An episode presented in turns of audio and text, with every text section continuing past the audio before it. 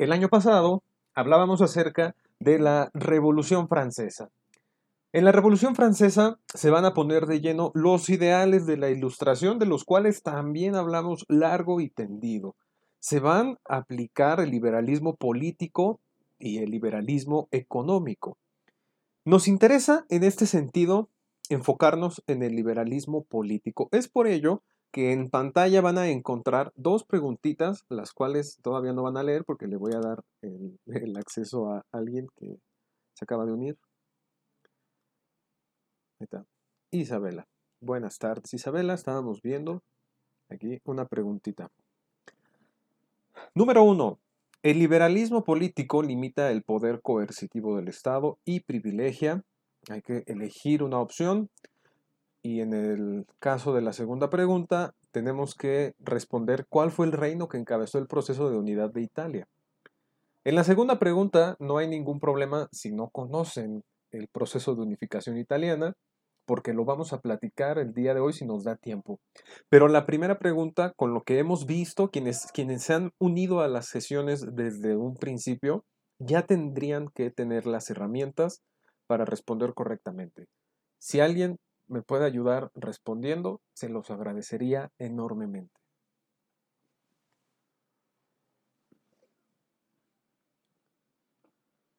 En la primera, la la libertad de empresa y de trabajo. Ok. Alguien que también quiera contestar, eh, para que me diga si estoy de acuerdo, no estoy de acuerdo. En la número 2 también pueden, a lo mejor y le atinan.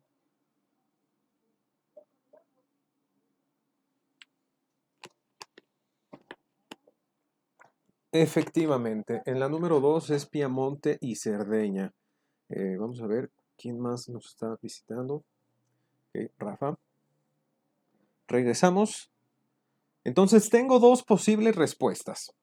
En la primera ya me pusieron que la libertad de empresa y de trabajo. ¿Hay alguien que tenga otra opción?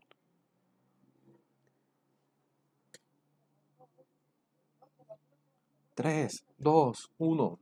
Tiempo. La respuesta correcta en la primera es el desarrollo de las libertades individuales y del Estado de Derecho. ¿Por qué? ¿Por qué? ¿Por qué? Vamos a ver por qué. Miren, aquí están las respuestas. Ok. Una de las cosas que advertí, bueno, si no se unieron desde la primera clase, no hay ningún problema. De hecho, bueno, sí tendría que haber, porque pues, ya está disponible en Classroom la primera sesión grabada y pues échenle una revisada. Hay que tener bien clara cuáles son las diferencias entre el ámbito político, económico, social y cultural. Cuando nosotros hablamos de, fíjense aquí nos dice esto, el liberalismo político. Me aventé una media hora, yo creo, hablando de las diferencias entre liberalismo político y liberalismo económico. Por ello, pues sí, a veces sí es un poquito preocupante. Cuando hablamos de la participación del Estado en la economía, esta es una aberración para el liberalismo. Por ello, la descartamos. Cuando hablamos del avance científico y tecnológico, esto no es en materia política. Podemos eh, introducirlo en el ámbito, pues puede ser cultural, si, si se habla acerca de la educación, o, o económico, porque la ciencia y la tecnología en el, en el régimen liberalista pues tiene como característica que tiene estos avances en función de obtener una ganancia económica. Hablaremos del imperialismo. Y en la última opción, que es la libertad de empresa y de trabajo, también es un aspecto pues eh, encaminado, enfocado hacia, hacia la cuestión económica. Así que nuestra respuesta tendría que haber sido el desarrollo de las libertades individuales y del Estado de Derecho. Ahora yo les pregunto, ¿Qué libertades individuales recuerdan? Porque a veces pensamos que la historia es algo que ya sucedió, uy, hace un montón de tiempo y ya pasó, y pues qué aburrido, este, porque pues, ya no existe. Cuando no es verdad. Aquí tenemos así de lleno una cuestión completamente vigente que pues es algo básico de, la, de nuestra sociedad actual, las libertades individuales están garantizadas en una constitución que rige a nuestro país. Así que, ¿qué dirían ustedes? ¿Cuáles son las libertades de las que gozan? De expresión es una de ellas, gracias, sí. El derecho a la educación, la libertad política del voto, gracias, en un régimen democrático sí se necesita del voto. Libertad de pensamiento, libertad de propiedad privada. Así es, un régimen liberal necesita la propiedad privada. Ah, ah, muy bien, ya vamos, ya estamos refrescando nuestra memoria. Seguramente fue el exceso de uvas que nos comimos a fin de año lo que como que nos cuatrapeó, pero espero que si tienen alguna, alguna duda adicional en, estas, en esta pregunta específicamente, me la externen. En la segunda, ahorita vamos a ver ese tema. Es para que ustedes vayan calando cómo es que les preguntan este tipo de, de temas como la unificación italiana o la unificación alemana. Ahora, para entender el siglo XIX, tanto en Europa como en México, hay que hablar del nacionalismo sí o sí, no hay de otra. Al nacionalismo nosotros lo vamos a identificar como un sentimiento fervoroso. Así, lo repito una vez más, es un sentimiento fervoroso. Permítanme un momento. Voy a cerrar también aquí la ventana porque hace un poquito de ruido. Regreso con ustedes. Ah, ok. El nacionalismo es un sentimiento fervoroso de identidad hacia una nación, valga la redundancia, o más específicamente a un, em, a un grupo social y pues para entender hacia qué nos sentimos identificados, que es la nación, pues hay que plantear qué es la nación. Tendríamos que aventarnos un debate teórico de que nos podría llevar días. Yo, como soy buena onda, les voy a evitar esa penumbra eh, y la definición de la nación es ese conjunto de individuos que comparten una misma cultura. Es decir, cuando hablamos de cultura, y esto, por eso les digo, es importante revisar esa primera clase en donde platicamos acerca de las diferencias entre cultura, economía, política, sociedad, etc. Pues cuando hablamos de cultura, es todos aquellos, son esos vínculos que guardamos por medio de tener el mismo lenguaje, por tener un pasado en común, por tener las mismas tradiciones, por tener una misma religión. Entonces, la cultura son todas esas prácticas que llevamos cotidianamente y que nos hacen parte de un grupo. Ahora, hay que tomar en cuenta que si bien hoy en día muchas naciones son equivalentes en proporciones a un territorio político, o sea, a un Estado. No fue así, y es más, todavía no es así. Por ello, nación no es lo mismo que Estado. Eso es lo primero que hay que tomar en cuenta. nación no es lo mismo que un país. Puede ser que una nación sea más grande y abarque muchos estados a su interior. Eso fue lo que sucedió en Alemania y en Italia en Europa en el siglo XIX. Pero también puede ser que un Estado tenga en su interior a muchas naciones distintas. Eso es lo que ha provocado que haya movimientos separatistas. Por eso, se han, por eso han surgido países nuevos a lo largo de la historia, porque hay naciones que no se sienten identificadas con un Estado, con la, con la cultura, con la nación de, o que, que quiere implementar un Estado. Por ello, el nacionalismo es de verdad una cosa interesantísima para la historia porque nos ayuda a entender estos procesos de unificación o de separación de los estados. Siguiente punto. El, sentimiento nacionalista se generalizó al triunfo de la Revolución Francesa. No hay mucho que decir al respecto. Siguiente punto, va a dar surgimiento en ambos países, como lo acabo de mencionar. Y por último, algunos de los países más sólidos hoy en día son relativamente jóvenes, como Italia y Alemania. ¿Ustedes creen que México es más viejo o más joven que Italia o Alemania? ¿Cuándo hace su independencia? ¿Cuándo consuma su independencia nuestro país?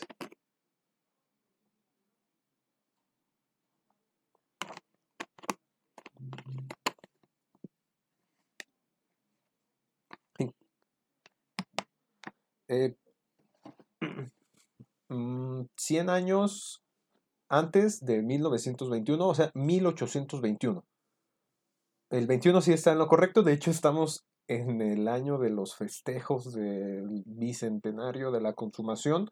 27 de septiembre de 1821 es la fecha que se tiene considerada como la de la consumación de la independencia.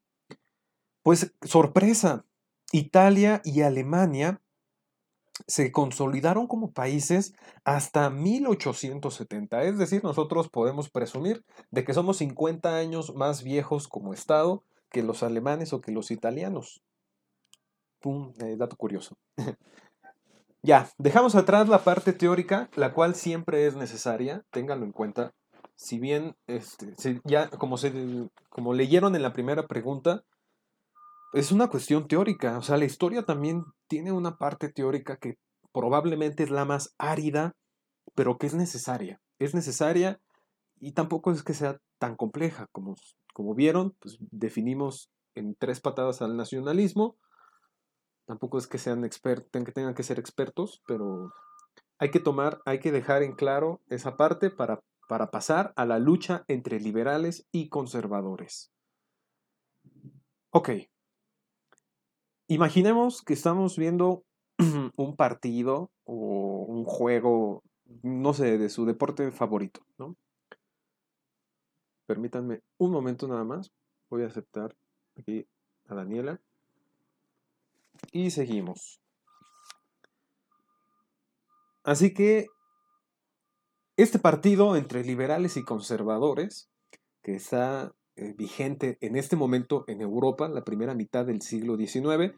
Para quienes hayan olvidado, el siglo XIX estamos hablando de los 1800. Ah, pues bueno, en la primera mitad del siglo XIX, los liberales van a tener el primer triunfo, van a meter el primer gol, van a, meter la primera carrera, no sé de qué deporte se estén imaginando ustedes, cuando triunfa la Revolución Francesa. Ahí va ganando el liberalismo. Los liberales triunfan con la Revolución Francesa. Sin embargo, ¿qué va a pasar? Pues eh, el bando conservador no se va a quedar de brazos cruzados. Por ello, vamos a ver que cuando, cuando, se le propina la primera, la primera derrota a, este señor de nombre Napoleón Bonaparte, se conforma el Congreso de Viena. Ok. Congreso de Viena, como pueden ver en la pantalla, se encuentra con letritas en color negro. No, cuando vean letras en color negro en mis presentaciones, no quiere decir que me fusilé de internet, que así que copié y pegué y ni siquiera le pude cambiar la fuente. No, se los pongo así para resaltar. El Congreso de Viena es un punto clave en la historia de Europa. ¿Cómo lo vamos a entender al Congreso de Viena? Pues un lugar en donde, los mismos, las mismas 20 familias de siempre, un puñado de personas conservadoras se van a reunir para decidir el futuro de este continente. Lo repito una vez más, el Congreso de Viena es ese momento histórico en donde los conservadores se van a reunir, esos defensores del antiguo régimen se van a reunir para decidir qué es lo que va a pasar con Europa después de la caída de Napoleón Bonaparte. Recuerden que Napoleón Bonaparte es ese, ese eh, personaje que hace que la, la Revolución Francesa y sus ideales se extiendan por toda Europa, lo cual es un peligro, era lo que no querían los regímenes, los regímenes absolutistas. Así que otra de las victorias que van a tener los conservadores, otra de las alianzas que van a conformar es la llamada Santa Alianza, en donde tenemos a Austria, a Rusia y a Prusia. De hecho, en la pantalla les muestro la Santa Alianza. Esa Santa Alianza es esta que, que tiene como bandera el catolicismo y está en contra de todas esas revoluciones liberales como la francesa. Es más, la Santa Alianza le ofrece el apoyo militar a todas aquellas naciones, bueno, más bien a aquellos reinos que se les hayan salido las gallinas del, pues, del gallinero. ¿Por qué?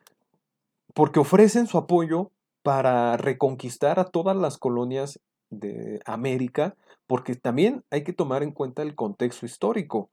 La primera mitad del siglo XIX es también el, año, bueno, perdón, la época de las independencias hispanoamericanas.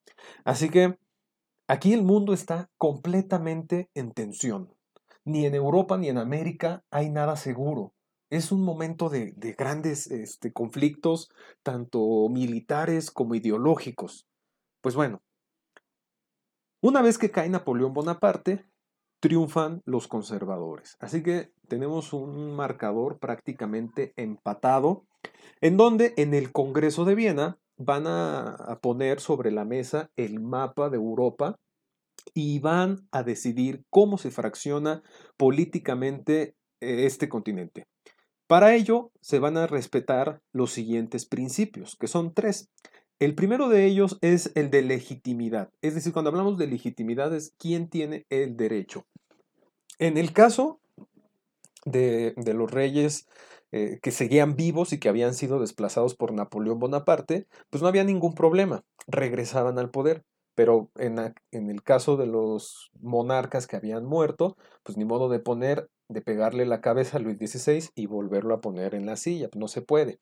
Así que se van a seguir las leyes monárquicas para poner a los herederos o a los reyes que todavía tuvieran este, oportunidad de ocupar los tronos. El segundo principio es el de compensación, en donde algunos países iban a recibir territorios por las pérdidas que sufrieron durante la época de las invasiones napoleónicas. Y el tercero de los principios es el de equilibrio de poder. Ninguna nación debía ser amenaza para el resto de naciones europeas.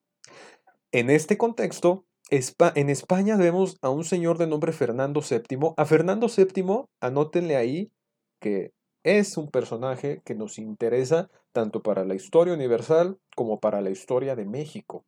Es a Fernando VII al que lo van a tratar, por el cual inicia todo el conflicto de la independencia, es ahí por Fernando VII. Pues bueno, vuelve al poder.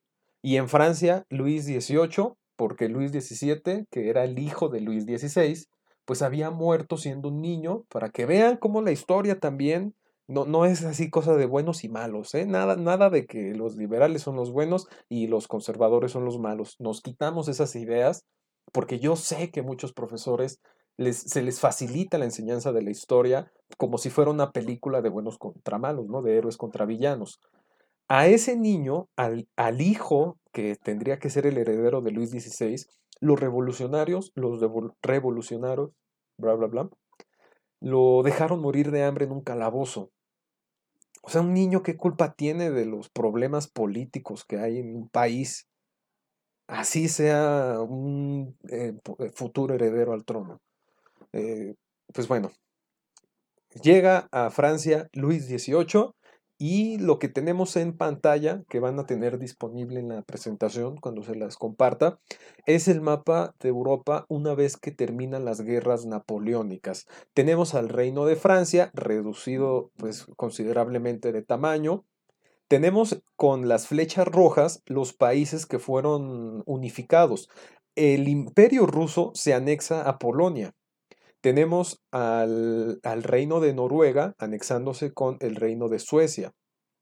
Tenemos a la formación del reino de Piamonte y de Cerdeña en Italia, bueno, en, en lo que actualmente es territorio italiano. Y vean también, échenle un ojo a Italia. Espero que sus clases de geografía que todavía no llevan, pues les hayan servido, porque eh, la península itálica, de hecho, es la más fácil de identificar, yo creo, ¿no? La que tiene forma de botita. Pues también quedó fraccionada y de hecho, eh, bordeada por una línea roja, encontramos a la Confederación Germánica.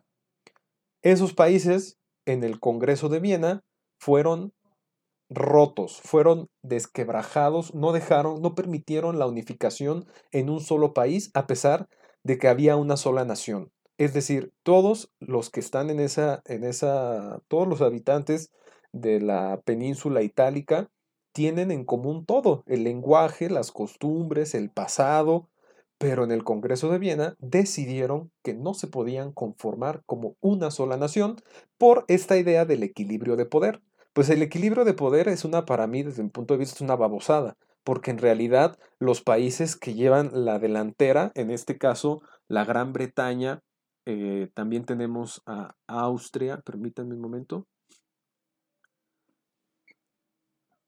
Ok. Porque países como Francia, eh, eh, la Gran Bretaña, perdón, Austria, Rusia, pues están dominando toda la escena política. Y bueno, ahorita veremos por qué esto va a ser un problemón. Hago, la, hago pausa para preguntarles y para que ustedes me hagan saber que siguen conmigo. ¿Hay alguna duda hasta aquí de, de en esta primera parte del siglo XIX? Vamos bien, gracias.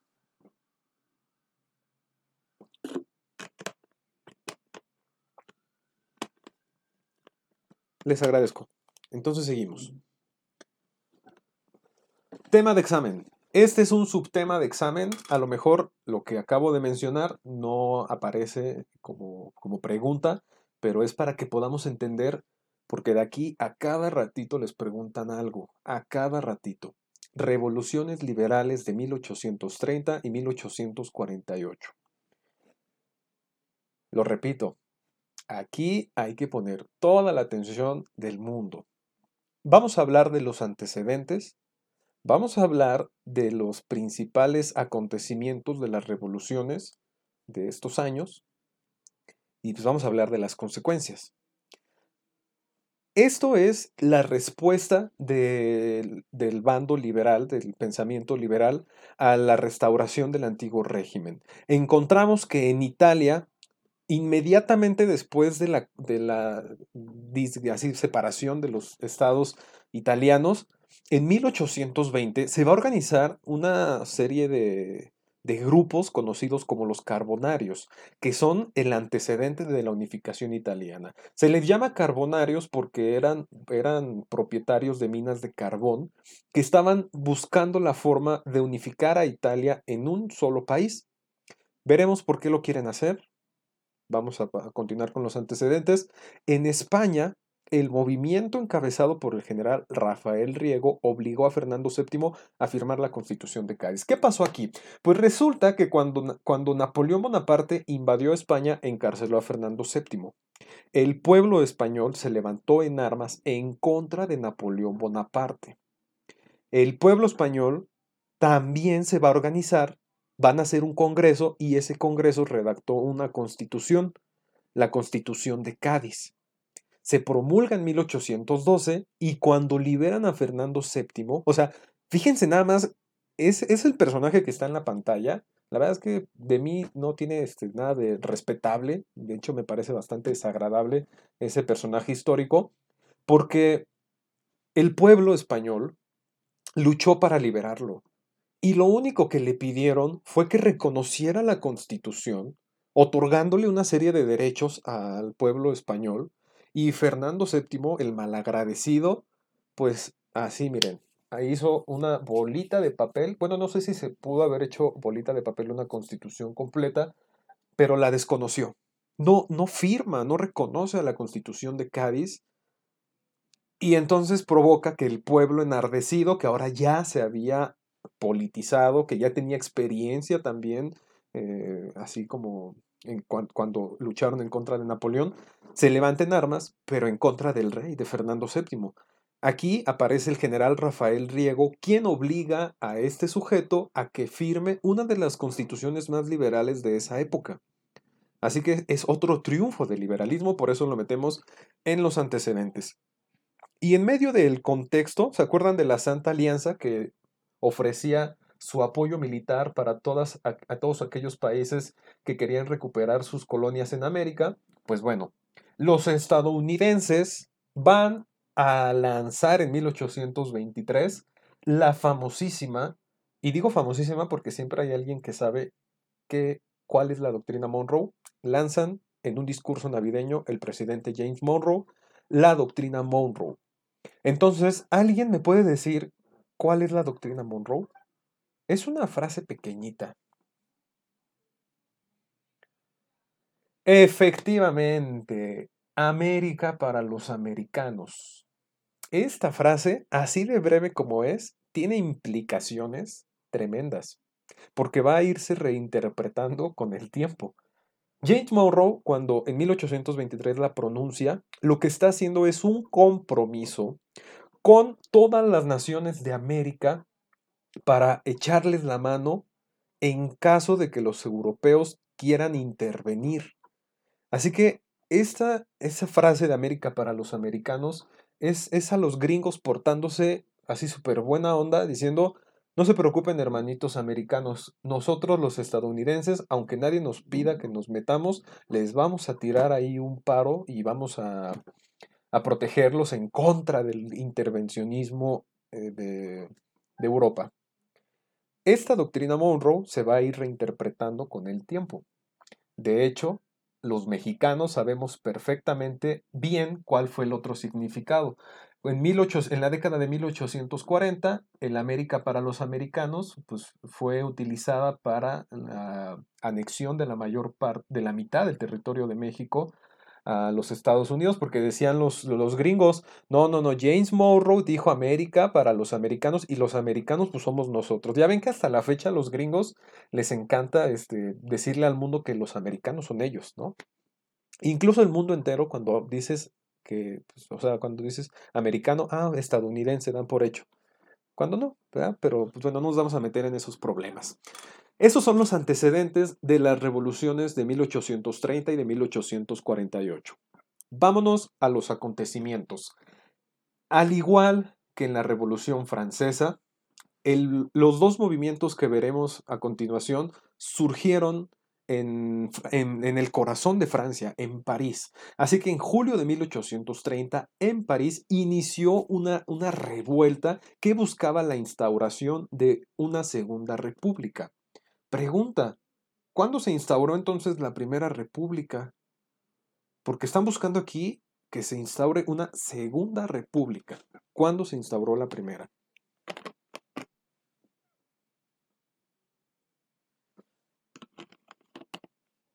A lo mejor no la fecha, pero el momento histórico.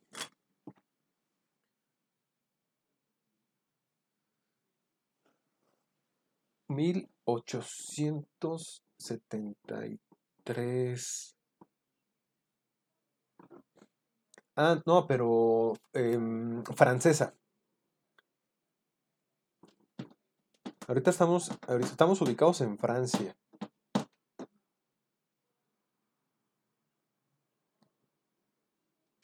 Ándale.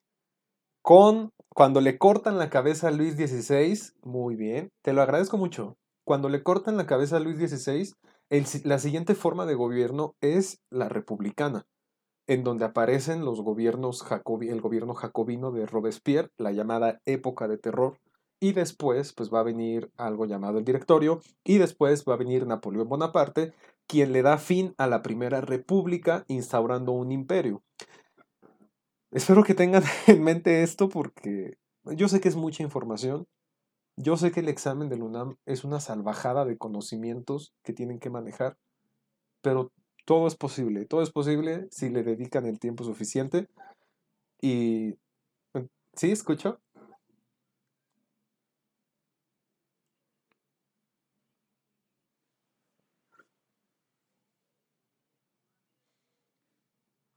Efectivamente, sí. ¿Alguna otra duda? 1792.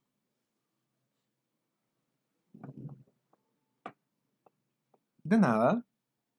Y ahora, en 1830, están buscando instaurar otra vez una república. ¿Qué va a pasar? Que esta revolución de 1830 inicia en París es una revuelta popular. Cuando hablamos de una, revuelta popular es que no es el ejército, no son grupos armados, sino que es la población, es la gente la que sale a las calles, se arma con lo que, lo que pueda, lo que tenga a la mano y se lanza a, la guerra. Esta, esta revolución de 1830 es quien está en el poder en ese entonces en Francia, es un señor de nombre el Carlos, Carlos X. Carlos X Carlos X, porque acuérdense que esos títulos se ponen con números romanos. Pues bueno, Carlos X está ocupando la presidencia, perdón, ahora yo la presidencia. Está ocupando el, gobierno monárquico y se levantan en armas en contra de él. Pues bueno, el resultado va a ser que si bien no logran instaurar la república, pues logran que abdique Carlos X, quien tenía hundido a, a Francia en una crisis económica. Y estos, estas revueltas se va, aquí lo que nos interesa es que se expande como, como una ola que se va hacia toda Europa. Así que vamos a tener que en Italia, en Alemania, en Polonia y en Bélgica van a salir a las calles la, la gente y por diferentes motivos. En Italia y en Alemania lo que se busca es la unificación, mientras en Polonia y en Bélgica lo que buscan es la independencia. Polonia, que había sido anexada al, reino de Rusia, y Bélgica, que había sido anexada a Holanda. Es así como tenemos que la consecuencia, así, pues podríamos decir que es un empate. Ni liberales ni conservadores triunfan. Va a haber eh, triunfos para cada bando. El triunfo de los liberales es por una. En Francia, que quitan al rey. En, en Europa entera, que la Santa Alianza deja de existir. Se termina esta alianza intervencionista. Así que a partir de 1830, México prácticamente puede quedar más tranquilo, al igual que todas las ex colonias de España. Porque déjenme decirles que si hoy en día México es ese país tan grande, fue en gran parte por la Santa Alianza, porque los estados querían conformar países, países independientes. A ver si me doy a entender. Eh, nosotros vivimos en una república federal. Esto quiere decir que cada estado, cada entidad es autónoma, pero está bajo un pacto, bajo una alianza con el resto de estados para tener una protección. Hoy en día pues es para cooperación mutua, pero cuando surge México como país, cuando se instaura el régimen federalista en 1824, la idea es protegerse entre todos, tener un ejército nacional para protegerse de los intentos de intervención de Europa. Así que, en gran parte, este sistema de esta alianza, esta Santa Alianza, le sirvió a México para quedarse unificado, porque si no, cada país, si no hubiera habido ningún peligro, cada, cada estado se hubiera, o muchos estados se hubieran independizado. El único que sí lo logró fue, fue Texas, o sea, Texas sí se independiza de México, pero en algún momento de nuestra historia eh, pudimos habernos quedado muchísimo más pequeños. Continuamos. Ah, ay, perdón. El único país que triunfó fue Bélgica, quien logró su independencia del reino de Holanda. Así que ni Italia no pudo lograr su unificación, Alemania no pudo lograr su unificación, Polonia no se pudo independizar de Rusia y Bélgica fue el único que triunfó.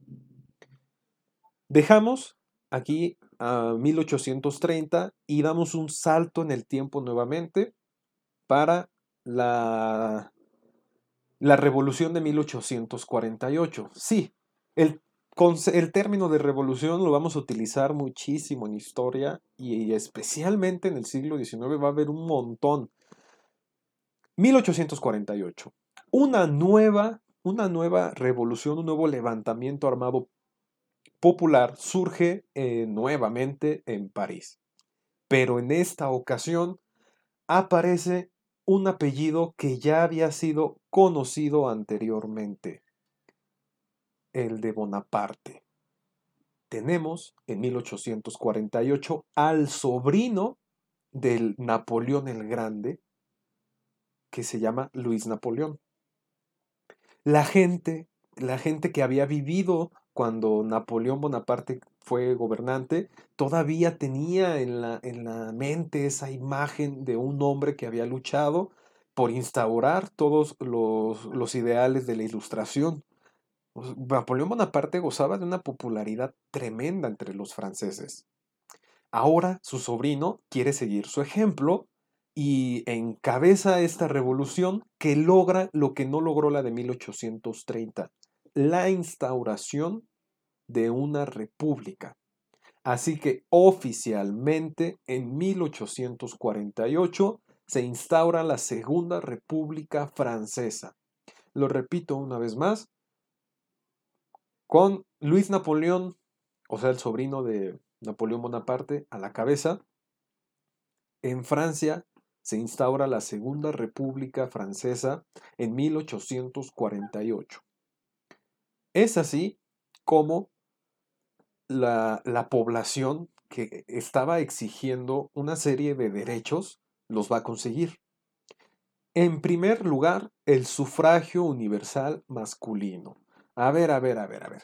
A ver, profesor, ¿cómo que el sufragio universal masculino? Pues no se supone que pues, ya, este, ¿por qué votan? ¿Por qué están luchando por el sufragio universal? Pues porque en ningún momento, en ningún momento en Francia, ni, ni, siquiera en la primera revolución francesa, ¿eh? se gozaba de, de este derecho para todas las personas sino que era una democracia en donde únicamente los, la gente adinerada, la gente con propiedades podía participar en la política. Por eso, en la clase pasada y en las clases anteriores, hablamos de las revoluciones burguesas, porque son los burgueses los que están, los que están moviendo a las masas de la gente para el beneficio propio. Y aquí, en las revoluciones liberales, es la misma población la que está participando. Es, son los mismos obreros, los mismos trabajadores, los que están moviéndose para lograr, para, para ganar una, una serie de derechos. Pues lo van a lograr con Luis Napoleón y además van a gozar de, de una legislación, bueno, van a, exigir a la legislación que se creen derechos laborales ¿Se acuerdan del tema de revolución industrial? Quienes hayan estado presentes en esa clase de revolución industrial, se vieron los principales movimientos obreros y cómo habían estado exigiendo derechos, porque no se gozaba de, de ellos. En un, mundo, en un mundo en donde todo esto es nuevo, donde las fábricas que nunca habían existido ahora existen, en donde se forma una clase trabajadora, pues no, no, había reglas al respecto, pues ahora ya se colocan, se comienzan a, ganar estos, estos pues, derechos. Y ante la gran popularidad que está gozando como presidente Luis Napoleón, le hace, le guiña el ojito a, a, la, a la legislación, a la Asamblea Legislativa. Recuerden que en una república francesa, perdón, en una república, cualquier república, una de las características más importantes es la división de poderes. Así que aunque Luis Napoleón haya sido elegido como presidente, él no tiene la facultad de cambiar leyes. El único poder que tiene esa facultad es el legislativo. Y el legislativo residía en una asamblea. Y, Luis Napoleón Bonaparte quería que esa asamblea aceptara, modificara la constitución para que él se pudiera reelegir indefinidamente. ¿Qué le va a decir la asamblea legislativa? Pues cuernos que. Usted lo que quiere es prolongarse en el poder y no lo vamos a permitir. Pues lo que va a hacer Luis Napoleón cuando terminan sus cuatro años de gobierno, es seguir el ejemplo de, pues, de, su tío. ¿Qué hizo su tío cuando se le acabó el tiempo de gobierno en una república?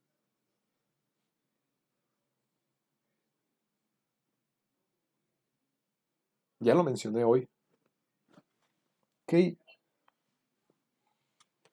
La revolución lo llevó al poder a Napoleón tío, Napoleón Bonaparte. Pero una vez que llegó al poder, ¿qué hizo? Convertir en un imperio, efectivamente, convertir en un imperio esa república. Ahora todos sus ojos en la pantalla, si hay alguien que ande, que ande lavando los trastes, pues por favor, ojos en la pantalla, porque pues bueno, uno le echa coco para, para traerles contenido bonito y pues bueno, para que lo valoren. Ahí tenemos una descripción gráfica de lo que hicieron los dos Napoleones cuando llegaron a la presidencia de una república. Proclamarse emperadores. En 1852 inicia la segunda, el segundo imperio francés, el cual va a estar vigente desde ese momento hasta 1870. vamos a ver qué pasó. Bueno, hasta aquí, ¿hay alguna duda?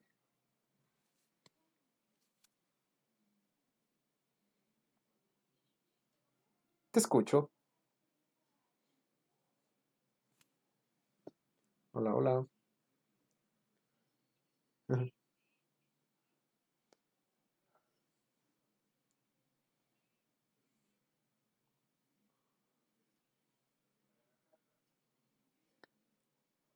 Sí, de hecho, lo que sucede es lo siguiente.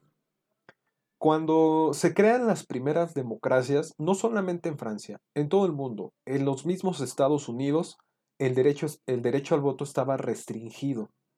No crean que la democracia que nosotros practicamos hoy en día ha sido la misma por toda la historia. Lo que hicieron cuando, se logra acabar con el régimen absolutista, cuando comienza a haber elecciones, es restringir el, voto. Únicamente la burguesía tenía este privilegio. Por eso cuando llega este movimiento de la Segunda República Francesa, lo que están exigiendo los, los trabajadores, mm, tampoco es que digamos los pobres, así como, pues e, es la clase trabajadora la que está exigiendo que, haya, que, que puedan votar. Lo mismo sucedió también en Inglaterra. Los movimientos obreros van a, van a salir, van a buscar la manera de, de tener derechos y se dieron cuenta que no iban a gozar de derechos si no tenían, para empezar, el derecho del voto, un derecho político, para que tú puedas elegir a un representante y que ese representante vaya al Congreso, a la Asamblea Legislativa o al Parlamento y ahí diga lo que a las personas a las que yo estoy representando, lo que queremos es que haya estos, esta serie de derechos. Reducción de jornada laboral, este, que el patrón se haga cargo si hay algún accidente, ¿Sí vamos, hasta ahí vamos bien? ¿Sí me van siguiendo? La importancia del voto universal. Y el de las mujeres, déjenme decirles que va a tardar todavía un rato. En México, pues apenas está cumpliendo 50 años. Bueno, poquito más de 50 años. No, no es cierto. 70 años cumplió. Va a cumplir.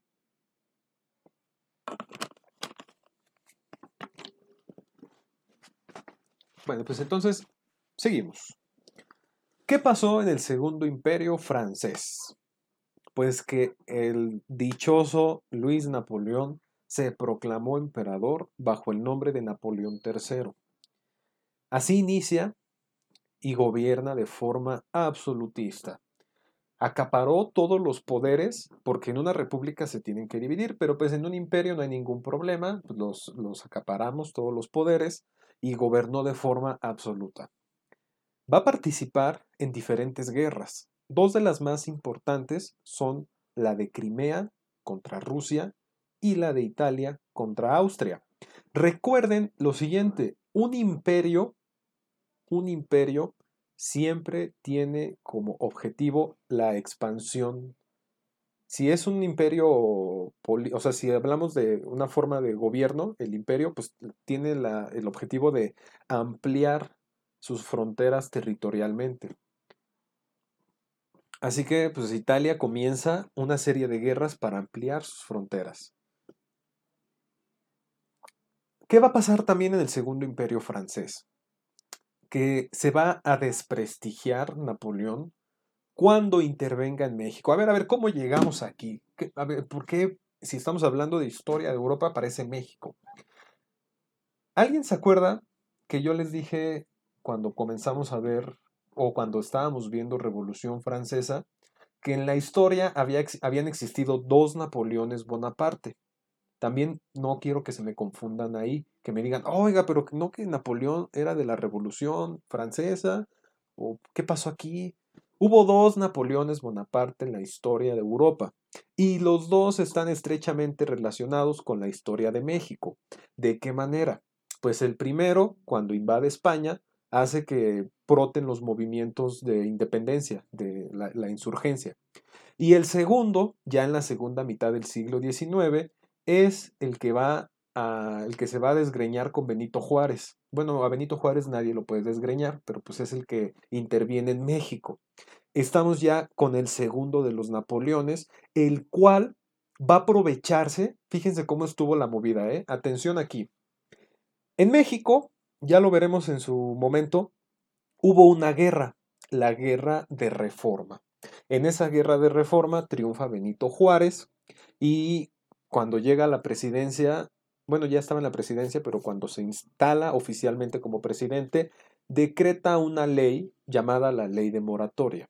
Esta ley de moratoria suspende los pagos de la deuda externa. No está negándolos, simplemente está diciendo, pues eh, debo, no niego, pago, no tengo. No tenía dinerito México por la guerra y suspendió Benito Juárez eh, los pagos solamente para pues, que México se recuperara y ya después iba a seguir pagándole. Pues el gandalla de, de este sujeto, de Luis Napoleón, con apoyo de los conservadores que habían sido derrotados por Benito Juárez y compañía, aprovecha esta ley de moratoria para iniciar una invasión en México. Es así como en 1862 gracias a Luis Napoleón Bonaparte, vamos a tener un día feriado. Gracias, señor Luis Napoleón, porque el 5 de mayo, que es la batalla de Puebla, es una victoria en contra del ejército francés cuando quisieron venir a invadir. Y vamos a decir, uy, sí, viva México. Y le ganamos a Francia. Momento, despacio. No se dejen llevar. Lo que nadie les cuenta es que Napoleón III Después de la derrota de Puebla, mandó 30 mil soldados más y ahí sí nos pararon una paliza. Con, la, con el envío de más, de más hombres a México, vamos a ver que, inicia eh, eh, otro, otro momento histórico que se llama el Segundo Imperio cuando va a venir Maximiliano de Habsburgo, un príncipe güerito, muy guapetón y que eh, se portó así como muy, era como hipster, Maximiliano de Habsburgo. Y la cosa es que esto ya eh, los europeos como que de manera, pues no tácita, pero pues de manera... Mm, ¿Cuál es el término? Pues habían acordado ya no intervenir en América. O sea, ya, ya no iban a intervenir en América. Y además los Estados Unidos habían hecho la promesa de que iban a proteger a todos los países americanos. Sin embargo, en mil, también en esa, en esa década de 1860 estalla la guerra civil en Estados Unidos y eso le permite a Napoleón Bonaparte aprovechar el momento e invadir a nuestro país. Sin embargo, los prusianos, que son los que van a unificar al territorio alemán más adelante, tuvieron una guerra con Francia. Esta guerra contra, contra Prusia es la que obliga a Napoleón Bonaparte a retirar a todos los hombres de territorio mexicano años, un, par de años antes para prepararse para la guerra y aún así perdió. Así que el, el, segundo imperio francés va a terminar en 1870 con la derrota de Napoleón III en contra de Prusia. Es así como Francia cede territorios y tuvo que pagar una indemnización de 5 mil millones de francos, además de que cuando ya desaparece del mapa Napoleón III, se permiten las unificaciones de Alemania y de Italia. Napoleón III y en general Francia, también Inglaterra, eran enemigos de que se unificaran Alemania e Italia porque no querían compartir el pastel con nadie más. Eran naciones, estas que les mencioné primero, eran naciones industrializadas que estaban colonizando por todo África y por toda Asia, veremos el tema de imperialismo también, y no querían compartir con nadie más ese pastelote. Así que cuando aparecen Alemania e Italia es gracias a que derrotan a Napoleón III que se oponía férreamente a, al surgimiento de estos dos países. Antes de ver unificación italiana, ¿hay alguna duda hasta aquí? Claro, claro. De nada. ¿Alguien más?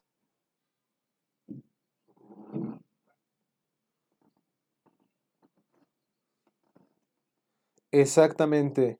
Sí, sí, es la guerra de, de secesión, también llamada como la guerra civil, la guerra de mm, los confederados del sur contra el ejército de la Unión de Abraham Lincoln. Eso es lo que está sucediendo en, en Estados Unidos. Sí,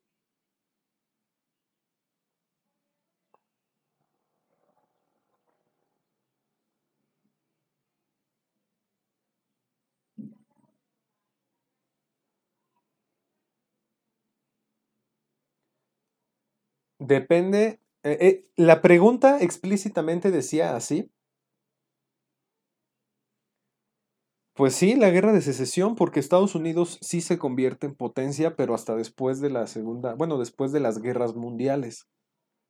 Pero, ¿qué le impidió en el siglo XIX? Sí, una, un motivo es la guerra de secesión, porque tenía todas las condiciones Estados Unidos, ya que gozaba de, de industrialización, y el problema aquí va a ser precisamente que un modelo capitalista, como los que llevaban los estados del norte, es, es, es completamente opuesto a, un, a una sociedad esclavista como la que tenían en el sur. Eso es lo que los lleva a la guerra, que en el mundo las potencias económicas eran capitalistas y las colonias, perdón, y los estados del sur en Estados Unidos no querían ser capitalistas, preferían el sistema económico del esclavismo. Entonces, cuando Abraham Lincoln obliga a abolir la esclavitud, inicia, estalla esta guerra, y pues entonces sí sería esa respuesta. ¿Sí fue la que pusiste en el examen? Ah, no, de nada, y qué bueno que nos compartes para que lo tomen en cuenta todos los demás compañeros y compañeras.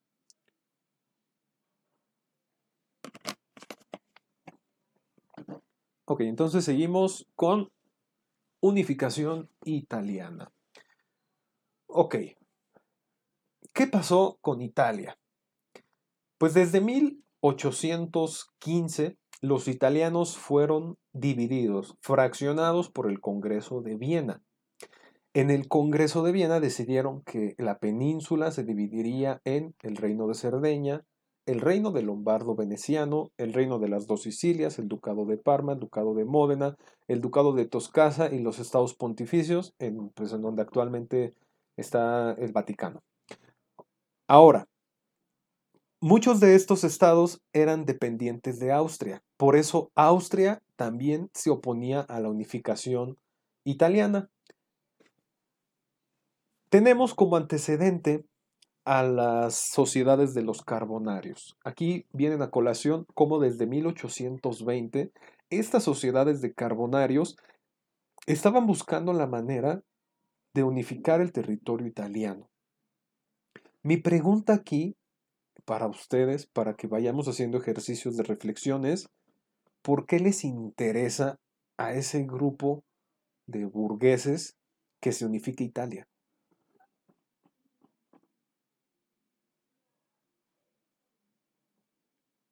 Porque algo muy parecido pasa en autonomía. Sí, tiene que ver con la autonomía. Ah, economía, perdón. Sí. ¿De qué manera, de qué manera influye la unificación en la economía?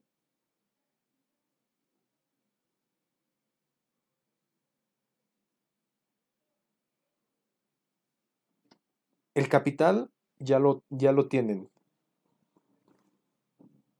Aquí lo que va a pasar, sí, muy bien, son, es una cuestión económica, gracias, y aquí la, la, la cuestión es la siguiente. Cuando tú tienes que transitar tus mercancías entre diferentes estados autónomos, cada estado te puede cobrar. Entonces eso entorpece el comercio. Estamos en un momento histórico en donde el liberalismo, ¿se acuerdan del liberalismo económico que les dije? El liberalismo económico lo que busca hacer es que el Estado no intervenga en la economía.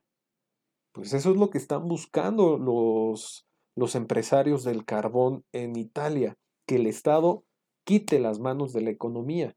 Y esto se facilita si tienes un solo país.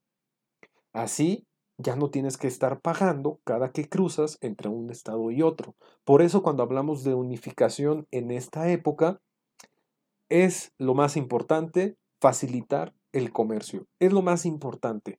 Sí vamos a tener un factor nacionalista, porque finalmente en la península itálica todos hablan el italiano, todos tienen las mismas costumbres, sí hay una identidad, pero en realidad quienes están promoviendo que se unifique son los, los burgueses. Por otra parte, vamos a encontrar que pues, el liberalismo va a formar parte de aquí y el, algo que quiero que anoten, por favor, algo que sí me interesa, que, porque no lo tengo en la diapositiva, es que el, el personaje central de la unificación italiana se llama Giuseppe Garibaldi. Lo repito una vez más, el personaje principal de la unificación italiana se llama Giuseppe Garibaldi. Giuseppe Garibaldi va a apoyar al, rey Víctor Manuel de Piamonte y Cerdeña en una serie de, guerras para poder unificar al territorio italiano. Es así como a partir de 1859 comienzan a adquirir territorios como lo son la Lombardía. Aquí en este mapa que, que, pues que les pude conseguir, viene una, vienen territorios que después de la Primera Guerra Mundial eh, anexa a Italia, el color verde. No le hagan caso nada más al color verde y pues vamos a ver eh, cómo el proceso de unificación inicia en Piamonte y Cerdeña, como decía la primera, bueno, la segunda pregunta del día de hoy, y se va extendiendo por eh, la Lombardía, como la mayor parte de la península itálica pasa a, unificarse en 1860 y es cuando, cuando se derrota a Napoleón III en 1870, cuando finalmente los estados pontificios van a ser reclamados y se va a lograr este proceso de, se nombra capital a Roma y logran los italianos conformarse como un solo país, ¿vale? Bueno, este, chicos, chicas, le continuamos en la siguiente clase, por favor. Aprovecho estos estos, estos últimos minutos que tengo con ustedes para pues, despedirme, para saber si hay alguna otra duda adicional en la que pueda ayudarles. Les recuerdo que vamos a tener en, a partir de, de la siguiente semana un nuevo horario. Va a ser los martes de, de 3 a 4 y media y además antes de que se me olvide, voy a dejar el aviso de todos modos en, el grupo, pero vamos a iniciar con Historia de México los días viernes. Por lo tanto, ustedes van a tener conmigo una cita tanto los martes como los viernes, porque yo eh, este viernes termino con Historia Universal en el grupo de, que ya va más adelantado y utilizo el mismo horario para ver Historia de México. Por ello, les pido por favor que se programen para que pues puedan, pues puedan participar también en esas sesiones y vayan ustedes llevando a la par Historia de México e Historia Universal. ¿Hay alguna otra duda o algo más en lo que pueda ayudarles, compañeros y compañeras? Claudia, el viernes a las 6, sí, a las 6 pm, ¿vale? El viernes a las 6 De nada.